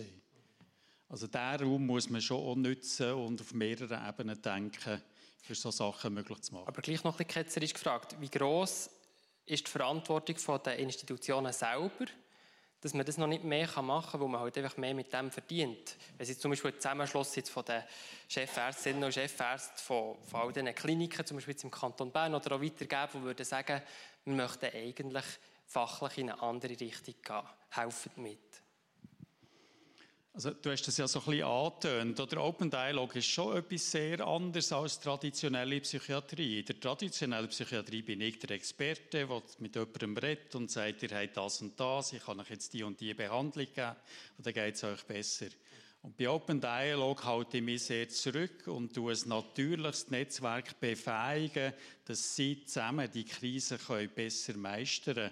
Und das ist ganz eine andere Rolle und die ist nicht unbedingt mehrheitsfähig in vielen Institutionen. Da geht vielen, die haben gleich so ein das Gefühl, es geht einen Zack aus der Krone. Und wir sind alle froh, dass wir nicht mehr die schwere Krone müssen tragen müssen. Ich mache hier mal einen Punkt. Mich würde sehr interessieren, so der systemische Ansatz, den wir jetzt von Cornelia Lenoir gehört haben. Überzeugt mich das? Ich stehe voll dahinter, wenn man sieht, was in Norwegen und so, wo ja ganz viele Kliniken äh, tausend Kilometer auseinander sind, ist das der Ansatz, wo, wo wir vielen helfen kann. Und auch gerade bei Jugendlichen, also man die nicht muss aus dem System reissen. Also ähm, ich brenne für das. Ich finde es auch ein guter Ansatz, nur was mir ein bisschen fehlt, ist halt mehr ähm, der Fokus halt dann auch auf der Angehörigen, dass man die auch mehr als Teamplayer dann auch sieht äh, im Verlauf von der sagen wir, Genesung oder Verbesserung von der Psy vom psychischen Zustand von, von der betroffenen Person, eben, dass man auch sieht, ja, eben wie gesagt, es ist ja erwähnt worden, äh, was der größte Einfluss ist, sind ja immer noch Freunde und Familie in der Umgebung. Und wenn die jetzt nicht, sagen wir mal, auch ein bisschen geschult sind, dass sie da mithelfen könnten, dann, dann, dann würden sie auch können vielleicht zu weiteren stationären Behandlungen kommen das war für mich der grösste Unterschied, die Stellung der Angehörigen, als ich diesen Ansatz lernen kennen und umsetzen Vorher habe ich die also ich bin auch systemisch ausgebildet, Familie, und dann habe ich natürlich die Familie kommen, aber es ist häufig, als, als Fachleute hat man so das Gefühl, man müsste die belehren. Und dabei, gell, das Leben findet nicht bei uns in dieser einzelnen Stunde statt, äh, vielleicht einmal pro Woche, wenn es absolut hoch kommt, sondern das Leben findet daheim statt, im Lebensumfeld. Die Leute tragen das durch. Und äh, durch das, dass wir möglichst immer fragen, wer ist noch betroffen, wer könnte noch hilfreich sein, das kommen die eigentlich, die Angehörigen erleben bei diesem Ansatz als Experten. Und ich lehre eigentlich mehr von ihnen über das Lebensumfeld kennen. Es, hat, es gibt ein ganz anderes Niveau. Und das ist so, Ähm, jetzt sind wir bei den Angehörigen, ist das okay? Perfekt, das ist ein Steilpass nachher. ähm, äh, bei den Angehörigen früher, wenn, man, wenn ich eingeladen habe, da ist häufig mh, hm, eine grosse Zurückhaltung, weil die denken immer, was haben wir falsch gemacht? Jetzt werden wir beurteilt, jetzt gibt es Noten. Ähm, ah, ich habe wahrscheinlich etwas falsch gemacht ähm, in der Kindheit, in meiner Erziehung, oder? Sonst, es wird nicht zitiert. Das ist das, was ich am meisten erlebt habe. Und dann, wenn wir den Ansatz haben und sagen, wir brauchen euch dringend, wir kommen sonst nicht weiter. Wir brauchen euch als Experten von eurer angehörigen Person. Und das, und das auch in meiner Grundhaltung habe. Ich kann es natürlich nicht erzählen, wenn ich selber nicht daran glaube. da ist eben die ganz anderen Stellenwert. Und ist auch wieder Prophylaxe. Ja, da vergisst man halt eben, dass auch Kinder und junge Personen äh, wichtige Informationsquellen sind, wie sie bekommen eigentlich viel mehr mit, als man eigentlich meint. Genau das möchte ich jetzt vertiefen im Gespräch von Tabea Kauer mit der Linz Auflühe, die ihre Geschichte uns erzählt.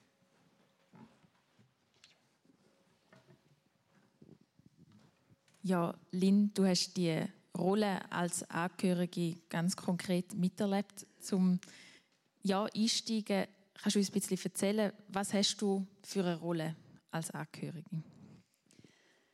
Ähm, ich versuche mich ein kurz zu halten. Das ist eigentlich eine lange Geschichte, aber äh, so die wichtigsten Steckpunkte. Also ich bin ein Einzelkind und äh, meine Mutter war Alleinerziehende und schon vor meiner Geburt äh, immer wieder mal in Psychiatrie und auch körperlich mit diversen Krankheiten gehabt oder immer noch und ähm, viele Operationen müssen machen und Sie ist, äh, als ich geboren wurde, mehrmals äh, nochmal in Kliniken gewesen und hat Operationen gehabt, die zum Teil oder recht häufig auch mit Komplikationen verbunden waren und sie dann auch länger mal in der Reha war.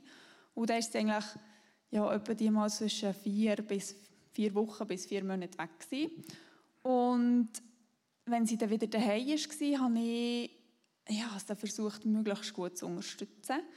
Ähm, das ist äh, für mich sehr wichtig geworden, also fast ein bisschen zwanghaft, einfach weil ich, gerade wenn sie in Psychiatrie war, nicht verstanden habe, warum sie weg ist. Ähm, also angefangen hat so mit 8, wo ich so ein bisschen Rollenwechsel gemacht habe. Und ich habe dann immer gefunden, ah, ich muss jetzt äh, immer helfen, immer gute Noten heimbringen, keine Probleme machen, damit sie nicht wieder weggeht, weil ich sie halt da haben. Ähm, weil wenn sie irgendwo im Aufenthalt war, habe ich bei einer Tagesmutter gewohnt, äh, wo ich zwar gut aufgehoben war, aber es ist halt nicht wirklich mein gewesen. Und äh, die größere Familie von meiner Mutter, also sie hat noch fünf Geschwister, ähm, es ist eine Bauernfamilie, dort gibt es keine psychischen Krankheiten, das gibt es einfach nicht und man kann immer arbeiten, also egal ob es äh, psychisch wäre oder auch körperlich, man kann theoretisch immer arbeiten, äh, bis man tot umfällt.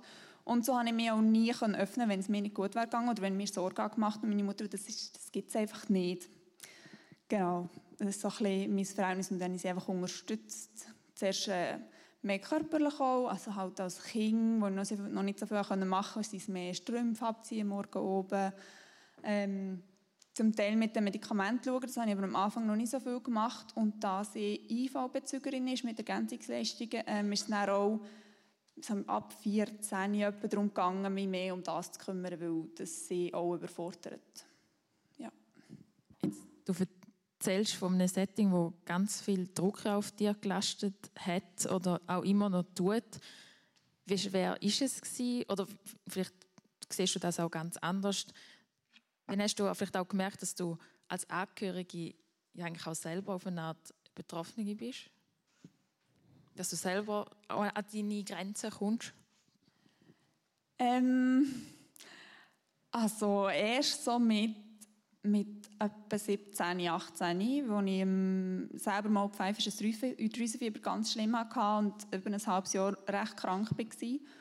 Dann ist dann plötzlich meine Leistungsfähigkeit zusammengebrochen und ich konnte das nicht mehr aufs Level von vorher bringen. Vorher habe ich super funktioniert. Also Schule war ich sehr perfektionistisch. Ich habe immer mindestens eine Sportart gemacht, mindestens ein Instrument und daheim möglichst viel geholfen. Und das alles funktioniert und plötzlich weniger.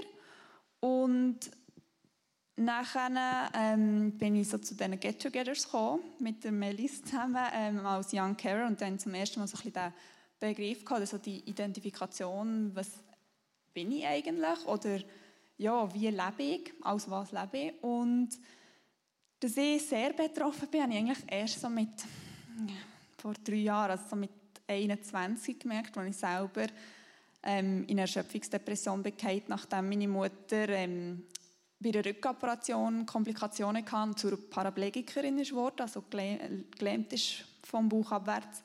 Und fünf Monate war weg in der Reha-Klinik und ich zum ersten Mal seit langem keine Verantwortung mehr für sie und dann hat mein System einfach runtergefahren. Also ich konnte mich nicht mehr anschauen, ich bin einfach, einfach noch vor mir her vegetiert eigentlich, ja. Jetzt, du hast schon die Get-Togethers angesprochen. Was sind denn sonst noch so Anlaufstellen oder Hilfen, die dir in dieser Situation ganz wichtig sind? Ähm, also wichtig war vor allem eine gute Freundin, die ich hatte, äh, die auch ähnlich auch schwierige Situationen hatte, vor allem familiär, wo ich viel darüber reden konnte. Nachher auch ähm, habe ich bei der Juventute angefangen, in so einem Peer-Chat mitzuhelfen, wo ich Kinder und Jugendliche berate. Ähm, und das hat mir in dem Sinn geholfen, dass ich gemerkt habe, ich kann jetzt mit meiner Geschichte oder mit meinem Weg, den ich gegangen bin, gleich anderen helfen.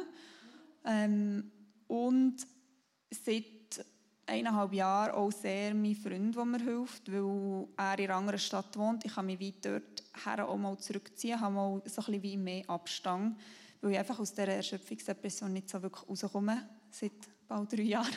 Einfach weil ich halt gleich noch die Dauerbelastung daheim habe. Also ich schaue immer noch zu meiner Mutter und es ist halt schwierig mit IV und so, was sich alles geändert hat, nachdem sie ja, querschnitt gelähmt war. Was muss sich aus deiner Perspektive ändern, jetzt gerade bezüglich einem ganzen Unterstützungskreis für die Angehörigen? Ähm, also ich finde, man muss, man muss das Umfeld anschauen. Also ich bin übersehen worden als Kind, eigentlich von allen. Also es hat auch ähm, Psychiaterinnen gegeben, die nicht gewusst haben, dass sie existieren. Und da ist ziemlich viel falsch gelaufen. Und äh, auch sonst halt vom Umfeld her, also in der Schule bin ich, es ist natürlich auch an mir gelegen, ich bin einfach gut in der Schule, nicht auffällig. Aber auch dort bin ich sehr übersehen worden und bin deswegen gleich psychisch nicht so top zu. Ähm, und ich glaube, das kann ganz vielen passieren, einfach weil sie das Gefühl haben, ihnen darf es ja nicht schlecht gehen, weil sie müssen ja jetzt für jemanden schauen, wo es eben schlecht geht. Und dann müssen sie ja funktionieren. Und ich glaube, dort wird einfach sehr viel sehr nur auf den Patienten, der im Fokus steht, geachtet und nicht, hat es vielleicht noch Kinder oder es kann ein Ehepartner sein oder einfach hat es vielleicht noch rundherum, die auch belastet werden durch die Situation. Und dort finde ich, müsste sich etwas ändern, müsste man das mehr in den Fokus stellen. Jetzt hast du so ein von diesen verschiedenen Phasen erzählt am Anfang, wo du dir vielleicht deiner, deiner Rolle vielleicht noch gar nicht so bewusst bist und dann, wo es dann plötzlich bei dir nicht mehr funktioniert hat. Wie hat sich die Beziehung zu deiner Mutter jetzt über diese Zeit verändert? Ähm, also, es ist noch schwierig. So, bis etwa 6, 7 hatte ich eigentlich, glaube ein normales Verhältnis. Gehabt. habe ich mich sehr zurückgezogen, sehr in mich hineingezogen. Und ähm, ohne das Gefühl, ich kann mit meiner Mutter offen über mich reden oder so. Das ist sehr lange nicht gegangen. Dann habe ich ähm, angefangen mit dem Medizinstudium und habe dort äh, mich irgendwie auch einfach mehr allgemein mit meiner eigenen Gesundheit äh, auseinandergesetzt. Und seither versuche ich mich auch aktiv wieder mehr als Tochter zu verhalten und nicht als nicht Vormund, aber halt ja, ja, jemand, der schaut. Und seither geht es auch wieder besser. Ja, also sie, wir haben auch mal Sitzungen gehabt bei einem Psychiater zu zweiten, wo sie auch, wie ist aufgeklärt worden, dass sie eigentlich sehr viel Verantwortung unbewusst mir überträgt. Und äh, das versucht sie zu ändern. Und seither ist unser Verhältnis eher wieder wie Mutter-Tochter. Nicht so, wie es sollte sein und schön wäre, aber besser, ja. Zum Abschluss möchte ich dich gerne fragen, was wirst du an andere junge Angehörige gerne weitergeben, wo du aus deiner Situation vielleicht auch gelernt hast oder mitgenommen hast? Dass man sich selber nicht vergisst. Also, dass, wenn man das Gefühl hat, man ist im Anschlag oder man, man weiß nicht genau, wie man in dieser Situation sich verhalten soll oder ob es normal ist, dass man jemanden fragt. Ähm, und sich dann auch versucht, die Hilfe zu holen. Ich habe mir das auch nie getraut, weil ich einfach das Gefühl hatte, nein, das darf auch nicht, weil in meiner Familie ist einfach halt, ich habe das wie mitbekommen, das geht nicht. Aber es wäre so wichtig gewesen, weil ich, also ich weiß bis heute nicht genau, wie ich zu mir selber schaue, weil ich das nicht gelernt habe. Und dass sie sich frühzeitig die Hilfe holen oder irgendjemand fragen, einfach jemanden ansprechen. Weil meistens kann so eine Lehrerin einfach weiterleiten an jemanden. So, dass sie nicht sich selber vergessen sollen. Ja. Danke vielmals, Lynn.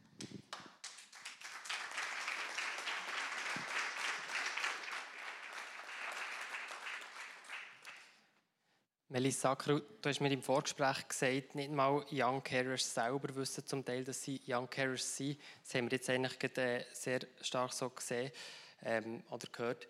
Du hast ja selber auch gesagt, du musst immer und immer wieder erklären, dass es das gibt. Wie müde bist du, das immer wieder zu erklären? Dann ja, der Begriff gibt es ja auch jetzt schon länger. Ähm, aber ich denke einfach, dass eben gerade, wenn man eben systematische organisatorische Probleme dann anspricht und dann sich eben, wie gesagt, eben nur auf den Patienten fokussieren, dann geht man ja bei den Angehörigen geht man dann halt zu den mündigen Personen. Also die, wo man rechtlich auch ansprechen Aber ähm, und dann kommt einfach einem einfach nicht in den Sinn, dass es auch noch Kinder gibt. Ja, äh, ich bin ein bisschen müde, ja. Ja, ich bin müde, okay. Ja, Aber ich sehe auch, es kommt immer mehr, also, ähm, dass Leute auch darüber reden wollen. Und sobald ich es auch erwähne, also werde ich auch nicht blockiert. Es ist halt so eine Schweizer Geschichte, die unendlich langsam ist, dafür wird es nachhaltig sein. In Großbritannien gibt es einiges pro Jahr gibt's die sogenannten Teen Awards. Dort hier werden Jugendliche ausgezeichnet für verschiedenste Sachen, beste Jugendschauspieler etc. Und dort wird ein Young Carer ausgezeichnet. Und in Großbritannien weiss die Mehrheit der Leute, was ein Young Carer ist. Und die Mehrheit der Leute weiss, dass wenn man einen älteren Teil hat, der Krebs hat, der MS hat, chronische Depression, wie das ist für ein Kind. Okay. Ähm, ich möchte den, den Bogen noch ein bisschen öffnen von den Young Carers einfach insgesamt zu Angehörigen und dort noch so ein bisschen die Runde fragen, was brauchen Angehörige, wenn ihre Liebsten in einer psychischen Krise sind?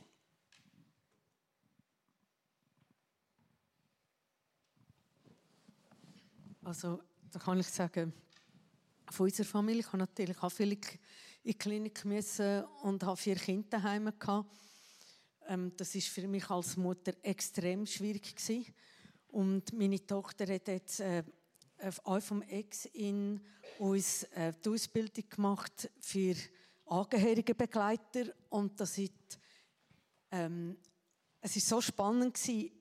Ähm, wir haben über ganz, ganz viel jetzt können reden. Ich habe viele Sachen, habe ich gedacht, das hat mein, mein Ex-Partner übernommen, aber es hat eigentlich meine Tochter übernommen. Und ich bin zum Teil wirklich ähm, ja, ein bisschen aus den Wolken abgekehrt, weil ich das nicht realisiert habe, vielleicht in meiner Erkrankung. Und das, das hat mich ähm, extrem gut gedacht, dass man eben nicht auch so etwas macht. Und ja, und die sind an vielen Orten werden jetzt auch schon angestellt, eben gerade aus dem Grund, dass die Angehörigen merken, ähm, dass sie auch Hilfe, vielfach Hilfe und Unterstützung brauchen. Und dann finde ich auch noch die Schulprojekte, die man macht, zum Beispiel bei der Antistigma, wo man trialogisch in die Schulklasse geht ähm, und erzählt, äh, als Betroffene, als Angehörige und als Fachperson, damit auch die Stigmatisierung der Kinder oder wenn Kind erzählt, meine Mutter ist jetzt, oder der Vater ist betroffen, dass sie auch nicht ausgeschlossen und gemobbt werden. Ich finde das wichtige Projekt. Also ich denke, es ist wirklich das, was jetzt schon gesagt wurde, ist gesehen werden und als Experte gesehen werden. Nicht als Problemverursacher. Und dort ist auch wieder bei, wirklich bei den schwer psychisch erkrankten Menschen, wenn man nachher heimgeht, in einem, mit einem Team, zwei Leute, vielleicht, wir äh, äh, arbeiten viel auch mit eben Peers, ähm, und dann merkt man mich selbstverständlich, ah, das sind ja noch Kinder. Es gibt also erwachsene Psychiater und Psychiaterinnen, das ist das, was dir passiert ist, die tatsächlich nicht fragen, habt ihr Kind? Oder wir fragen, habt ihr Kind? Und wir fragen nicht nach dem Namen und wir fragen nicht nach dem Alter. Ähm, also so etwas ist wirklich ein schwerer Kunstfehler aus meiner Sicht. Äh. Mit Einbezug, aber auch Möglichkeit für Entlastung. Wir haben jetzt viel geredet über die ambulanten Möglichkeiten und die sind toll, aber es gibt auch Situationen, da sagt einfach die Familie, wir mögen nicht mehr. Wir schlafen seit drei Nächten nicht mehr, es dreht sich alles nur noch um die Problematik. Und eben darum muss es wirklich, muss wirklich auf die Familie zentriert, muss es Lösungen geben. Und Entlastungsmöglichkeiten haben wir immer noch wenig für Familien. Dort kommt dann wieder das Finanzthema. Also, welche Entlastungsmöglichkeiten denken ihr, die nötig wären? Das sind manchmal Kindsbetreuung, Möglichkeiten, wo die Mutter gleich daheim sein kann, aber sie weiß, es ist noch jemand anderes dort, der hauptverantwortlich schaut. Das kann aber auch Entlastungen sein, wie einkaufen. Oder es kann auch mal sein, dass zum Beispiel das Kind in die Ferien kann für eine Woche zu einer Gott oder so, wo einfach muss organisiert werden Und eine Familie in der Krise, die kann nicht mehr organisieren, die ist so am Anschlag. Die sieben Telefone, die es dann gleich braucht mit drei Kindern, das muss jemand übernehmen können. Ich habe heute Abend das Privileg, Fragen zu stellen. Ähm, und ihr bekommt das Privileg jetzt auch, ihr habt schon äußern an diesen drei ähm, Flipchart. Ich habe dann auch noch mal ein paar Fragen, aber äh, zwischendrin wäre es jetzt für uns sehr spannend, ein, zwei Stimmen aus dem Publikum zu hören mit Fragen oder etwas, was für euch noch ganz gefällt hat. Wer stellt die erste Frage?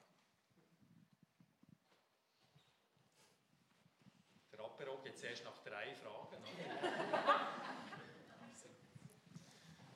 ähm, ich habe eine Frage an Herrn Ide, und zwar bezüglich Therapieplätze. Ähm, also ich bin selber direkt betroffen. Also ich bin in den letzten zwei Jahren in zwei stationären Klinikaufenthalten und in meinem Umfeld gibt es Leute, wo das Problem noch nicht so akut ist, wie es bei mir war, dass dass es dringend notwendig ist, dass sie einen Klinikaufenthalt machen. Also sie sind noch nicht wirklich am Anschlag, sage ich mal. Es gibt aber Kollegen in meinem Umfeld, wo ich als direkt Betroffene Verhaltensmuster erkenne, die ähnlich sind zu denen, die ich hatte, bevor es weiter runtergegangen sage ich mal, also bevor es schlechter ist geworden. Ich weiß aber, dass Therapieplätze sehr knapp sind und dass Leute, die sie wirklich dringend brauchen, schon sehr lange müssen warten bis sie überhaupt einen bekommen. Jetzt wäre meine Frage, ab wann ist es aus meiner Sicht als Kollege der richtige Zeitpunkt, eine Therapie zu empfehlen oder vielleicht auch einen Klinikaufenthalt jemandem, der vielleicht noch nicht ganz am Anschlag ist, aber wo ich das Gefühl habe, wenn es so weitergeht, könnte es so weit kommen. Ich will es jetzt nicht bagatellisieren. Geht man zum Zahnarzt, wenn das Loch 2 mm groß ist oder erst, wenn es 5 mm groß ist? Der rate ich gleich immer so früh wie möglich einfach mal beraten, weil das sehe ich dann selber auch von der anderen Seite. Oder wenn jemand früh kommt, dann kann ich in ein paar Sitzungen ganz viel erreichen. Wenn jemand nach zwei Jahren chronischer Depression kommt, das wird einen Moment brauchen. Also als Gesellschaft müssen wir eigentlich den Schwerpunkt auf frühe Unterstützung legen. Die ganzen Wartesysteme, das tut das Ganze gesellschaftlich nur verschlimmern. Also darum wirklich gleich raten, früh sich Hilfe zu suchen, weil dann ist einfach viel mehr möglich.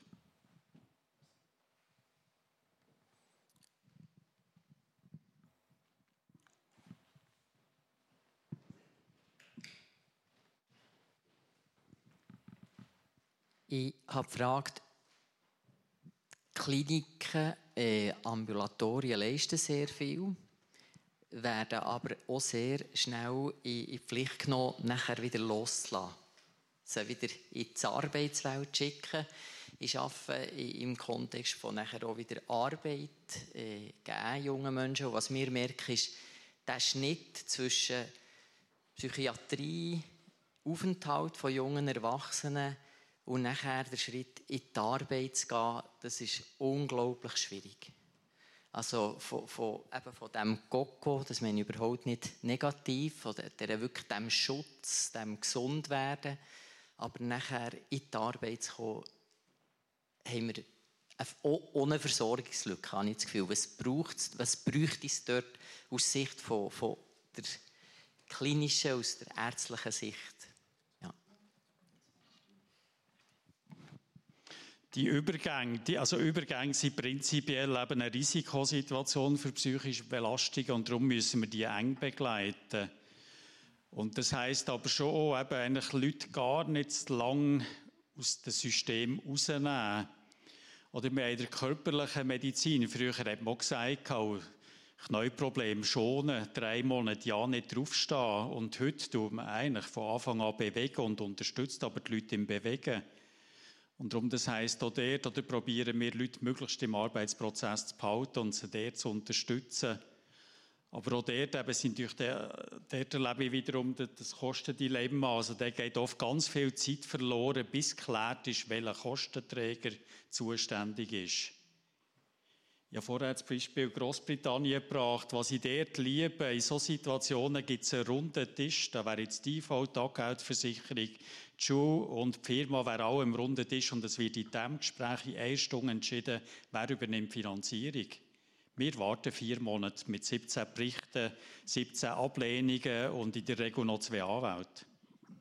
Also dort haben wir einen wahnsinnigen Ressourcenverschleiß, nur zum Klären, wer finanziert. Und am Schluss zahlt der gleiche jemand. Aber, hm. Merci vielmals. Wir haben beim Apero noch viel Zeit, wo ihr direkt mit den Leuten hier auf dem Podium noch reden könnt. Ähm, ich möchte so ein bisschen im letzten Block noch ein, ein offenes Brainstorming einsteigen, vielleicht sogar fast ein bisschen stichwortartig, was denn die wichtigsten Faktoren sind, dass Menschen mit psychischen Krankheiten können gesunden können, dass ihr Umfeld auch irgendwie kann, kann weitergehen kann. Was, was sind die wichtigsten Faktoren? Ähm, einfach als Gesunde sehen Menschen. Das ist äh, etwas Wichtiges von, von, von, uns als Peer. Ich sage immer, ich schaue aufs Gesunde im Menschen und tue das fördern mit Skills, mit ganz vielen Sachen. Ähm, viel sehr oft wird auch von der, vom Umfeld wird einfach nur das Kranken angeschaut. Aber wenn ich denke, ich bin eigentlich vielleicht bei 10% krank gewesen, aber das extrem. Aber ich hätte 90% wäre bei mir gesund gewesen, wenn man das richtig gefördert hätte. Dann, ich bin überzeugt, dann wäre vieles ganz anders rausgekommen und nie so eine lange Zeit. Das, das finde ich einfach etwas ganz Wichtiges. Was hilft für das Gesunde?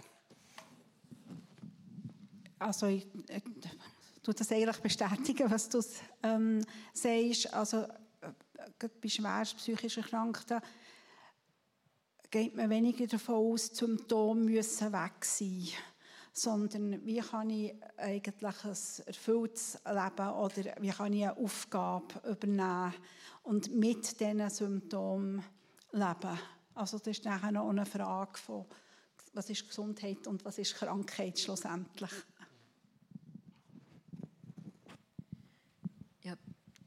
Dass man mal auch darf. Also man darf mal auch krank sein, man darf auch mal psychisch krank sein. Man darf sich auch Hilfe holen, man darf auch abschrauben, man darf mal auf sich schauen. Genau. Ich würde auch noch interessieren, über die Frage äh, für Thomas Ide gerne noch ein bisschen umdrehen oder erweitern. Äh, wie müssen die Spitäler, Psychiatrie, Ärztinnen und Psychologen, wie müssen die Fachleute helfen oder wie können sie am besten helfen?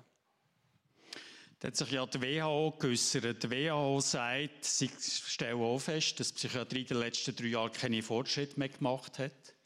Und dort sagen sie, mit Psychiatrie ist zu medizinisch geworden und sie hat wie das Soziale vergessen. Also die Brücke zwischen Sozialem und Gesundheit, die muss viel enger wieder werden. Ich möchte dort einfach auch noch auf etwas im Vorgespräch äh, mit der Cornelia Lenoir zurückkommen. Da hat mir erzählt, jetzt eben zum Beispiel für so neue Ansätze wie Open Dialogue und so, dass eigentlich etwas von den Hauptfaktoren ist, für das das mehr möglich ist, auch eine Haltungsänderung von den Fachpersonen sei. da greift ihr so ein euren Berufsstand vielleicht auch an oder euer, euer, euer Team und so weiter. Welchen Anspruch habt ihr da? Was ist das für eine Haltungsänderung, die ihr möchtet? Ich bin jetzt pensioniert, ich darf jetzt eben. ich glaube, es ist die, die Flughöhe an einem Ort von, dem, von Begegnung auf Augenhöhe. Sei es jetzt mit Angehörigen oder sei es mit Betroffenen. Ähm, ich denke, dort ist der Hauptansatz noch neben finanziellen Anreiz, dass wir immer noch sehr hohe, ähm, international eine der höchsten Bettenzahl haben. Aber du äh, redest jetzt mehr von der, von der Haltensänderung. Also wer ist Experte von seinem Leben? Weiss ich, ähm, was jetzt du zu machen hast aufgrund von einem Manual oder, oder bin ich einfach ganz fest interessiert? Das nimmt mich wirklich Wunder, wie du das jetzt geschafft hast. Also der Ansatz von dem eben, warum ist das gelungen bis jetzt? Ray Joller, ihr kennt eigentlich so ein beide Seiten, oder? Die Seite der Betroffenen, aber ihr seht auch, wie die Leute, die von Anfang an auf der Fachseite waren und jetzt vielleicht nicht, also es gibt sicher auch viele dort, die betroffen sind selber, aber ihr seht so wie beide Seiten. Da würde mich noch so interessieren, auf einer ganz basalen menschlichen Ebene, unterscheidet sich die Art, wie Fachpersonen helfen oder wie es Laien helfen. Jetzt, ihr seid natürlich Fachperson als ausgebildete ähm, Genesungsbegleiterin. Ich bin keine Fachperson. Okay. Ich gehöre zum Team als äh, ausgebildete Genesungsbegleiterin, aber ich bin keine Fachperson. Und ich muss ehrlich sagen, ähm, richtig in der Therapie hat es erst angefangen, wo Augenhöhe angefangen hat. Wo ich als Therapeutin äh, sie nicht von oben ab äh, und so gewusst, dass es mir gut tut, sondern wo wir das miteinander angeschaut haben, und zwar auf Augenhöhe. Und ich glaube, das ist auch etwas Wichtiges. Ähm, ja. Merci vielmals. Ich möchte noch auf die Ebene der Politik kommen oder eben auch organisationale Veränderungen. Ihr habt alle einen Wunsch frei, könnt da irgendwie, nehmen wir die höchste Ebene, im Bundesrat, Einsitz nehmen und habt das Privileg, ein neues Gesetz oder eine Verordnung helfen, ähm, mitzuprägen, die der psychischen Gesundheit dient. Wo habt ihr den grössten Hebel oder was würdet ihr einführen, verändern, abschaffen? Nur ein Wunsch. Da hat ja eigentlich einen Wunsch an uns alle, weil wir alle haben nämlich das Präventionsgesetz abgelehnt. Das hat nicht Politik gemacht, sondern wir als Stimmbürgerinnen und Stimmbürger. Und da haben wir uns, glaube ich, geirrt. Ich weiß nicht, ob wir das heute wieder so würden machen an diesem Feld. Und das andere ist mehr eine Frage von der Größe. Man sagt heute, psychische Gesundheit oder eben psychische Krankheit kostet uns als Gesellschaft heute 11 Prozent. Ausgeben dafür tun wir aber nicht so viel.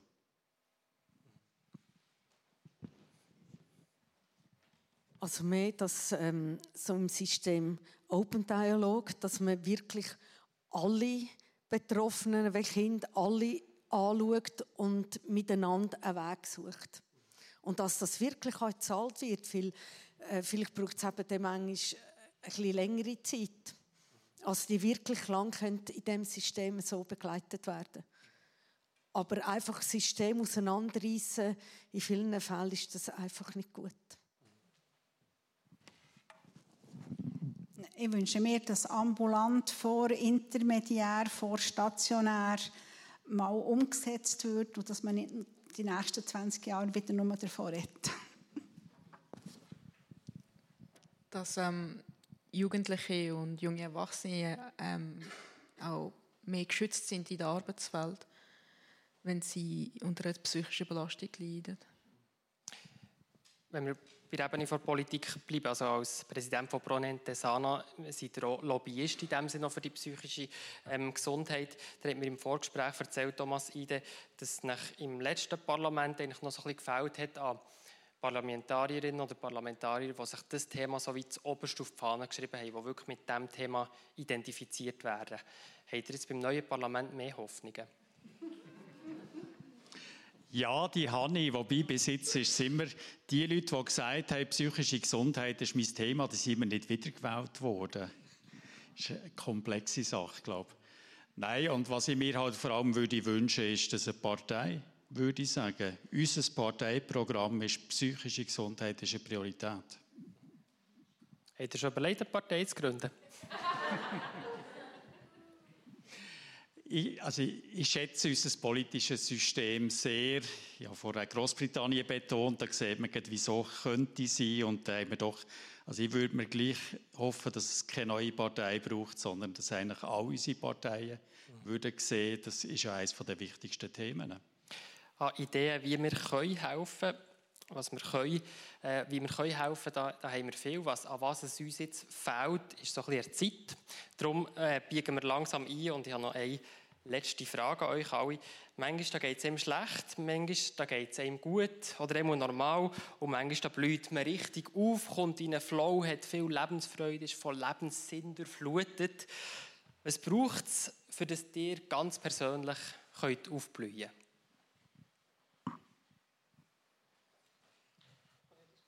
Wer will anfangen?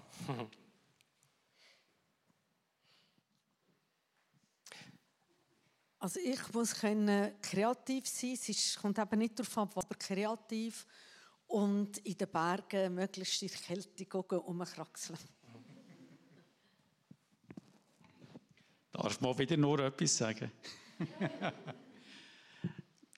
Heute ist ja Mittwoch, normalerweise der Harderwerk hinter mir. Das ist etwas, was ich immer einfach sehr schätze.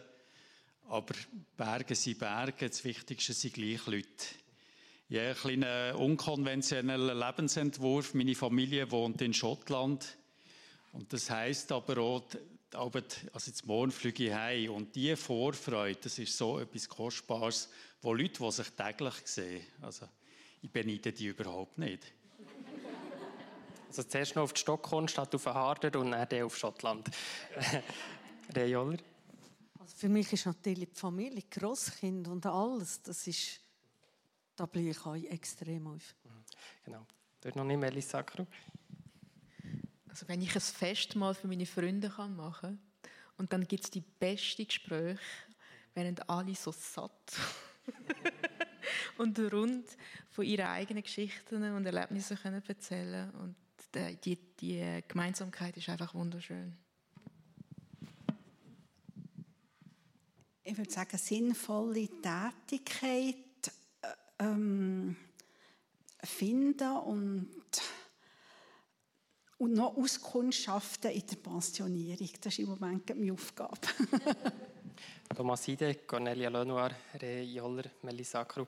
Merci vielmals am Anschlag. Wie geht es weiter, wenn es nicht mehr weitergeht? Das ist das Generationenforum von und Generationentandem. Technische Leitung Marc Scheiwiler und Samuel Müller am Mikrofon, Tabea Kauer und Elias Rügsecker.